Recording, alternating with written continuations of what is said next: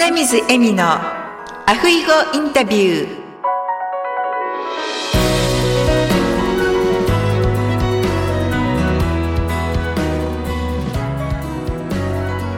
アロハアロハ就活エッセンス in ハワイ。カイルワ在住のライフスタイリスト花水恵美です。今回は新潟県にお住まいの高橋正義さんをゲストにお迎えしております高橋さんこんにちははい、こんにちは。今日はよろしくお願いいたしますはい、よろしくお願いいたします。それではまず高橋さんの自己紹介からお願いいたしますただいまご紹介いただいた新潟県鴨市というところに住んでおります。高橋正義と申します。今43歳でございます。仕事はですね、現在は相続専門の行政書士をしております。実は相続専門行政書士以外にもですね、相続のですね、相続とか収穫の情報を知らない方がほとんどたくさんいらっしゃるのでですね、セミナーをやっております。それもただのセミナーではなくてね、もう私の昔の特技を活かしたセミナーをやってるんですね。特技というのが、実は私20代の頃、浅草で芸人をしてたことがありました。浅草東洋館というところですね。そこの芸を披露しながら、同時に相続とか就活のセミナーをすると。そういった流れで仕事をしております。本日はよろしくお願いいたします。よろしくお願いいたします今回はポッドキャストなので今の高橋さんの姿を見ていただけないんですが、もう今からですね、エンターテインメントをされていた時の帽子とかギター、そしてカズーをですね、赤い蝶ネクそれもつけていただいて、今日は録音をさせていただいております。では、えーそうですね、高橋さんが、円竹行政書士事務所ですね。それを始められたきっかけを教えていただけますか？はい。私のですね、幼少期の頃が実はきっかけとしてあります。僕が生まれた時にですね、えー当時はじいちゃんばあちゃんと一緒に暮らしてたんですね。私が0歳の時に、ばあちゃんが脳卒中で倒れてしまって、体の半分が麻痺状態ともう寝たきりのような状態だったんですね。で、そこからばあちゃんはなんと25年間寝たきりの状態だったんですね。私は今のように介護サービス充実してなかったので、家族の介護は家族がやるのが当たり前の時代だったんですね。で、子供の頃からうちのばあちゃんが介護される姿、うちのじいちゃんと母親が介護する姿をずっと見てきて、うちのばあちゃん戦争で苦労して、で、戦後もね、家族のために一生懸命働いて、それなのに、最後の、そのね、老後の、あの、悠々自適にね、孫と一緒に楽しく暮らせるはずの、そんな時に、介護25年間寝たきりって、なんて人生って残酷なんだろうっていうふうに、子供の頃に思ったんですね。結局、おばあちゃんに私、何の貢献もできずに、ばあちゃんは天国へ行っちゃったんですけど、その時に、ああ、なんか、ばあちゃんにできなかったなって思いがあった時に、僕が今、芸人をね、やってるっていうふうに言ったんですが、その芸が、実は高齢者の方々がとっても喜ぶ芸人の芸だったんですね。全国の高齢者施設に疑問を240箇所回ってきました。回ってきた時に、目の前にいたじいちゃんばあちゃんは、ばあちゃんと同じようにですね、介護される姿を、あの、すごく涙流してたからですね、すごく苦労される姿があった時にね、あ、全国には、うちのばあちゃんと同じような人がいっぱいいるんだなと思った時に、僕はこの仕事をじいちゃんばあちゃんの本当に幸せになるような、ここに関われる仕事をしたいなと思ったのが、実は今の行政書士事務所をやってるきっかけなんですね。と同時に、あとは芸人としても、今はあの活動もしております。ここで昔懐かしい歌をですね、昭和の喜劇王、えのけんさんという方の歌を私、ギターの弾き語りで歌ってまして、それで、まあ、全国に、えー回ってるっていうのが実はあって、今の仕事はやってるといったところなんですね。はい。あり素敵なお話ありがとうございます。がとうございます。高橋さんのおばあ様も、あの、天国から、今そうやって皆さんをね芸人としても、行政書士さんとしても喜ばせていらっしゃる姿を見てですね、私の孫はこんなに成長してくれてってきっと喜ばれてると思います。うん、そうそうだと嬉しいですね。ねじゃあ、ぜひ、歌の準備をしてきたので、はい。お願いします。はい。ではですね、昭和の喜劇王と言われました、えのけんこと榎本健一さんのですね、歌って有名になりました、シャレ男という歌を皆さんに聴いていただきたいと思います。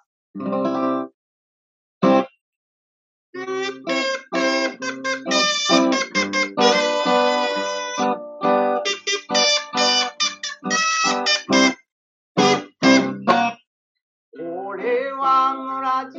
で一番無謀だと言われた男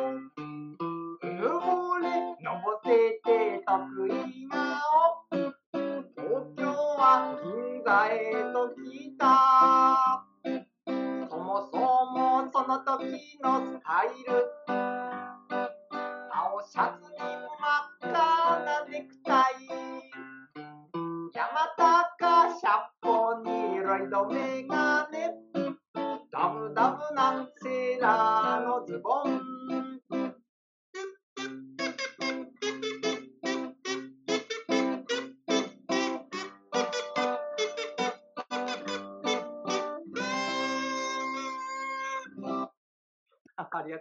ます。ありがとうございます。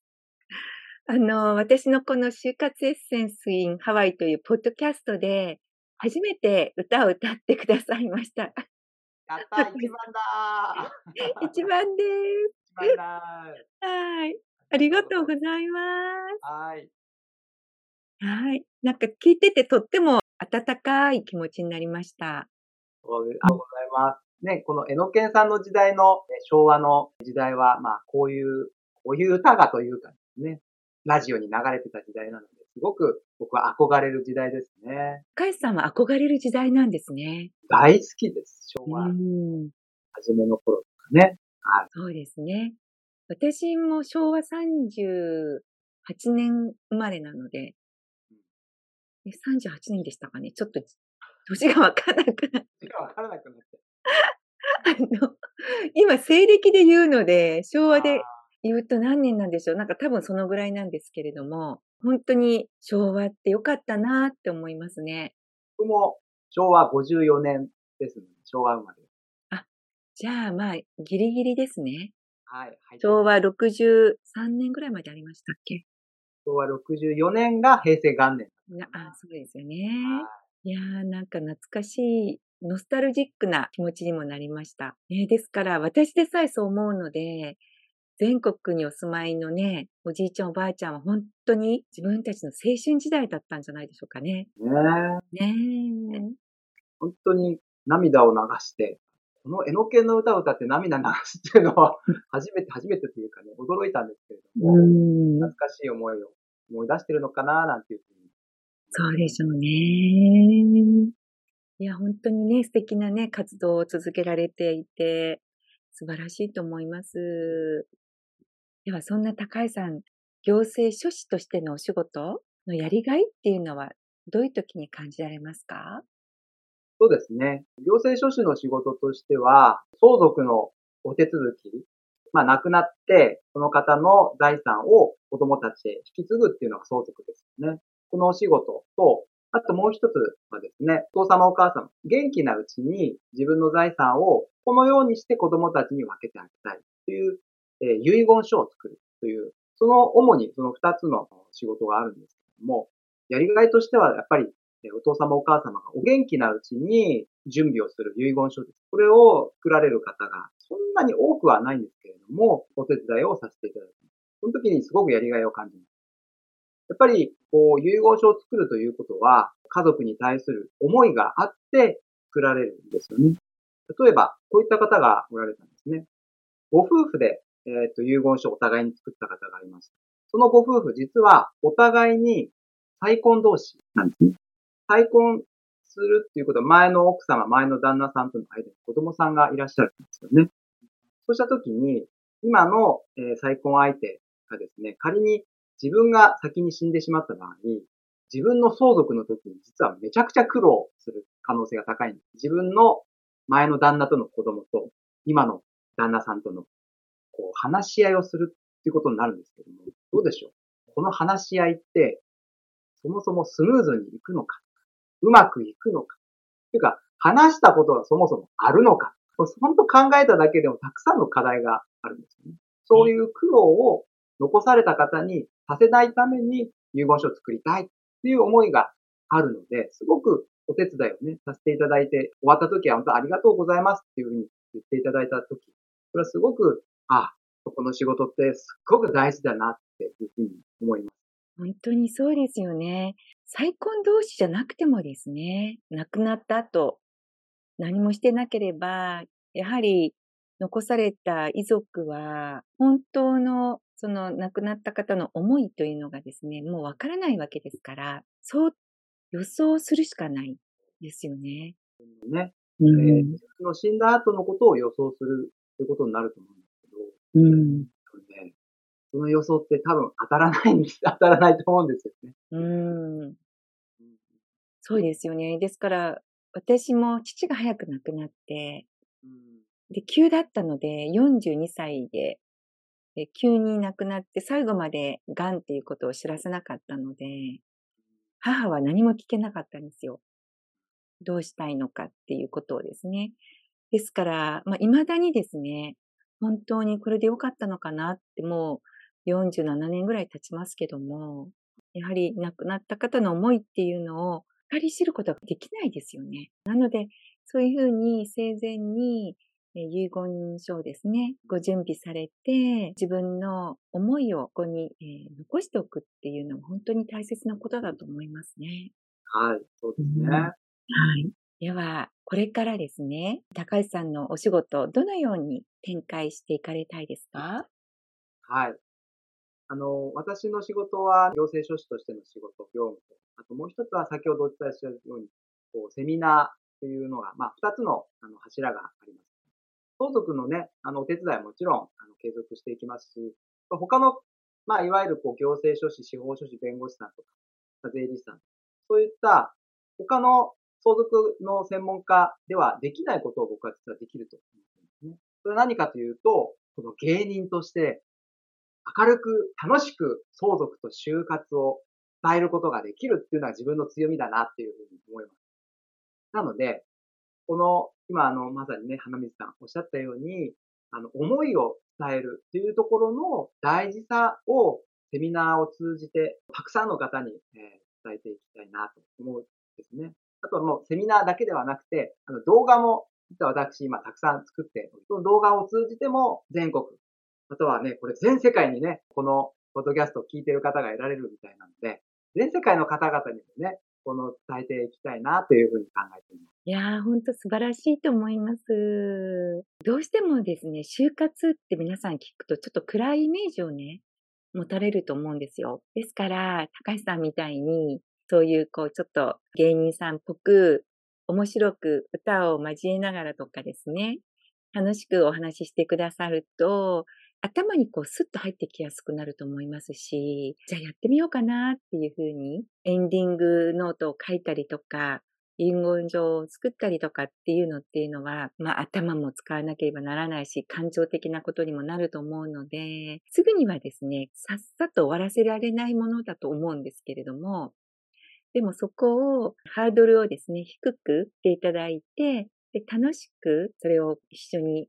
高橋さんと手続きできるっていうのは、他にいらっしゃらないと思いますよね。今は新潟でリアルでもセミナーをされていらっしゃるんですか？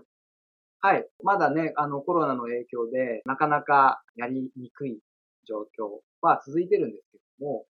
あの、まあ、その分、オンラインの動画を作っているのが今、まさにこの時ですね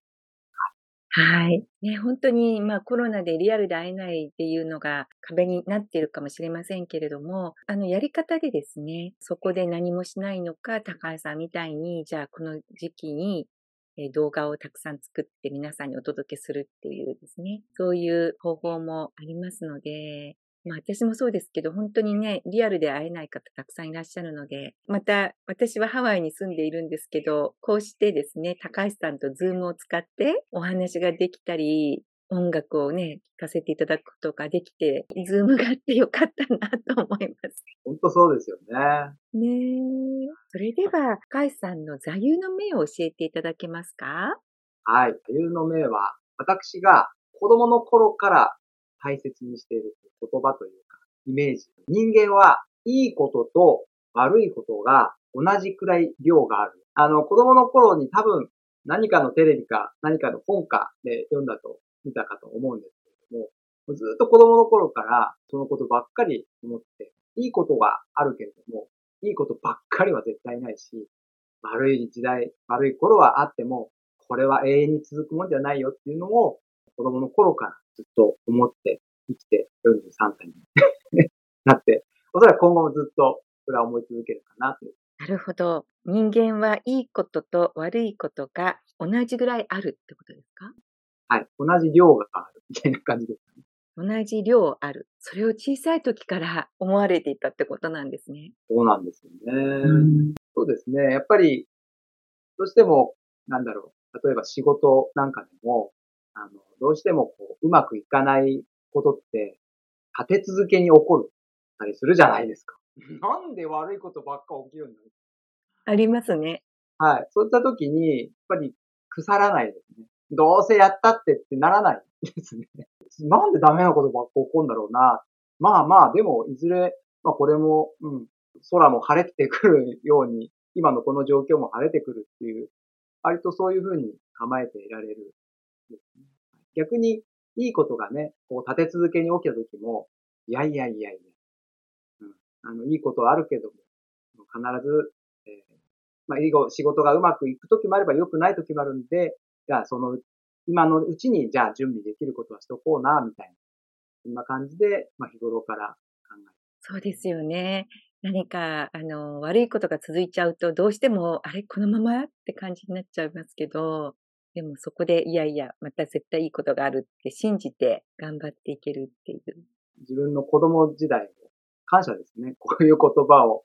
はい、よく、あの座右の銘にしてくれたと思って。本当ですね。ではですね、あの、リスナーの皆様にメッセージをお願いいたします。はい、ありがとうございます。えっ、と、まあ、私の仕事は相続ということで、えー、財産を親から子供へ引き継ぐっていうお仕事をしています。で、その中で、あの、やっぱり強く感じることが一つあるので、それをぜひお伝えしたいな。親から子供へ引き継ぐっていうのは、あの、お金とか、不動産とか、株とか、そういったものはもちろん引き継ぐものだとは思います。ただ、もっと大切なものがあるよな、っていうことを仕事をしてて、あの、強く感じることがありますね。それは何かというと、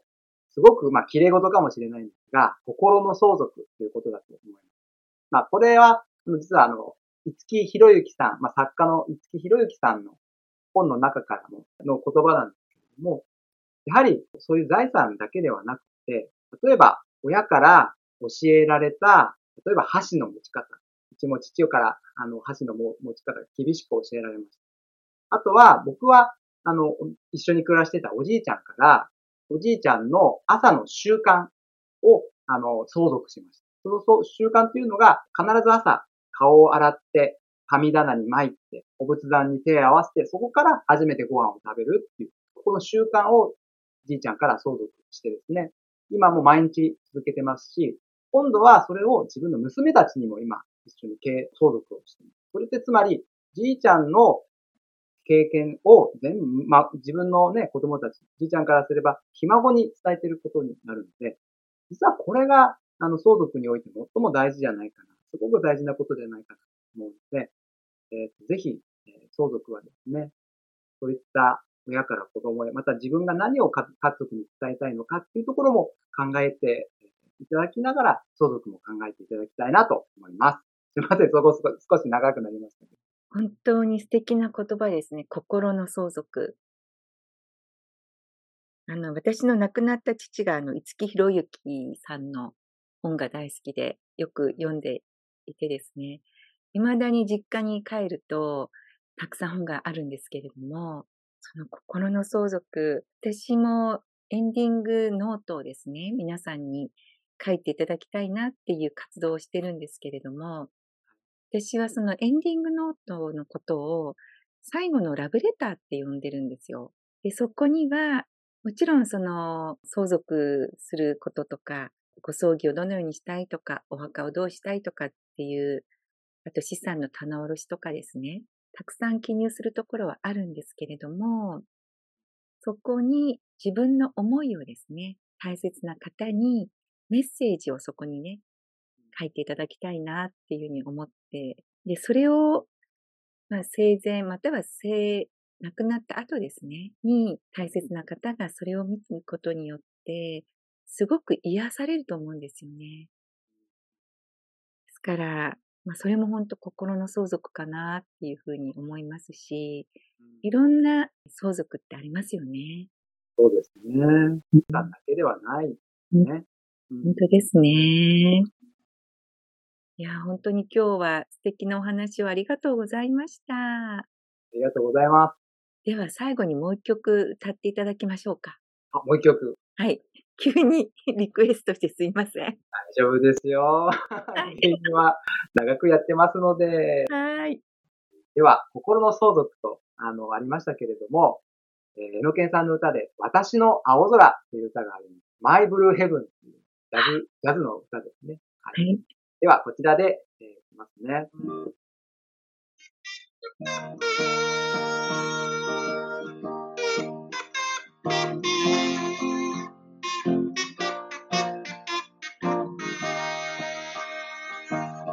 夕暮れに青い見る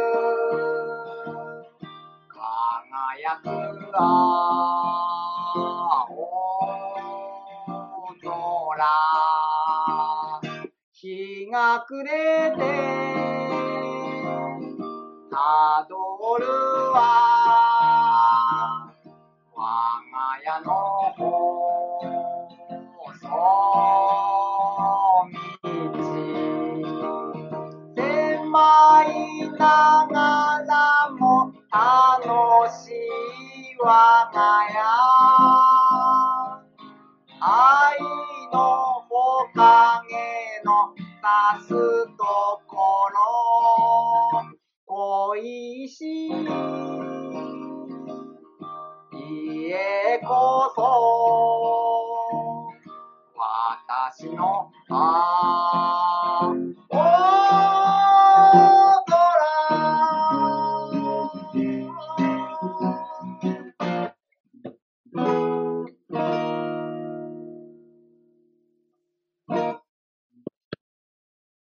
ございます。ありがとうございます。あの、高井さんの動画は YouTube でもご覧いただけるんですか？歌の YouTube、あ、歌のこれですか？はい。まあ、あの、セミナーとか。えっ、ー、とで、セミナーは YouTube にはアップしてないですね。Facebook には。Facebook。はい。相続のお話はあります。はい、歌の方は YouTube にもあります。わかりました。はい。あの、そのリンクをですね、番組の概要欄の方に掲載させていただきますので、はい。はい。ぜひ皆さん一度、深橋さんってどういう人かなって皆さん声を聞いて思われてると思いますので、動画の方もご覧いただければと思います。ありがとうございます。はい。本日は本当にありがとうございました。はい、ありがとうございました。はい。それでは、あの、ぜひね、またお会いする日が近いと思いますので、その日まで、アフイホー。アフイホー。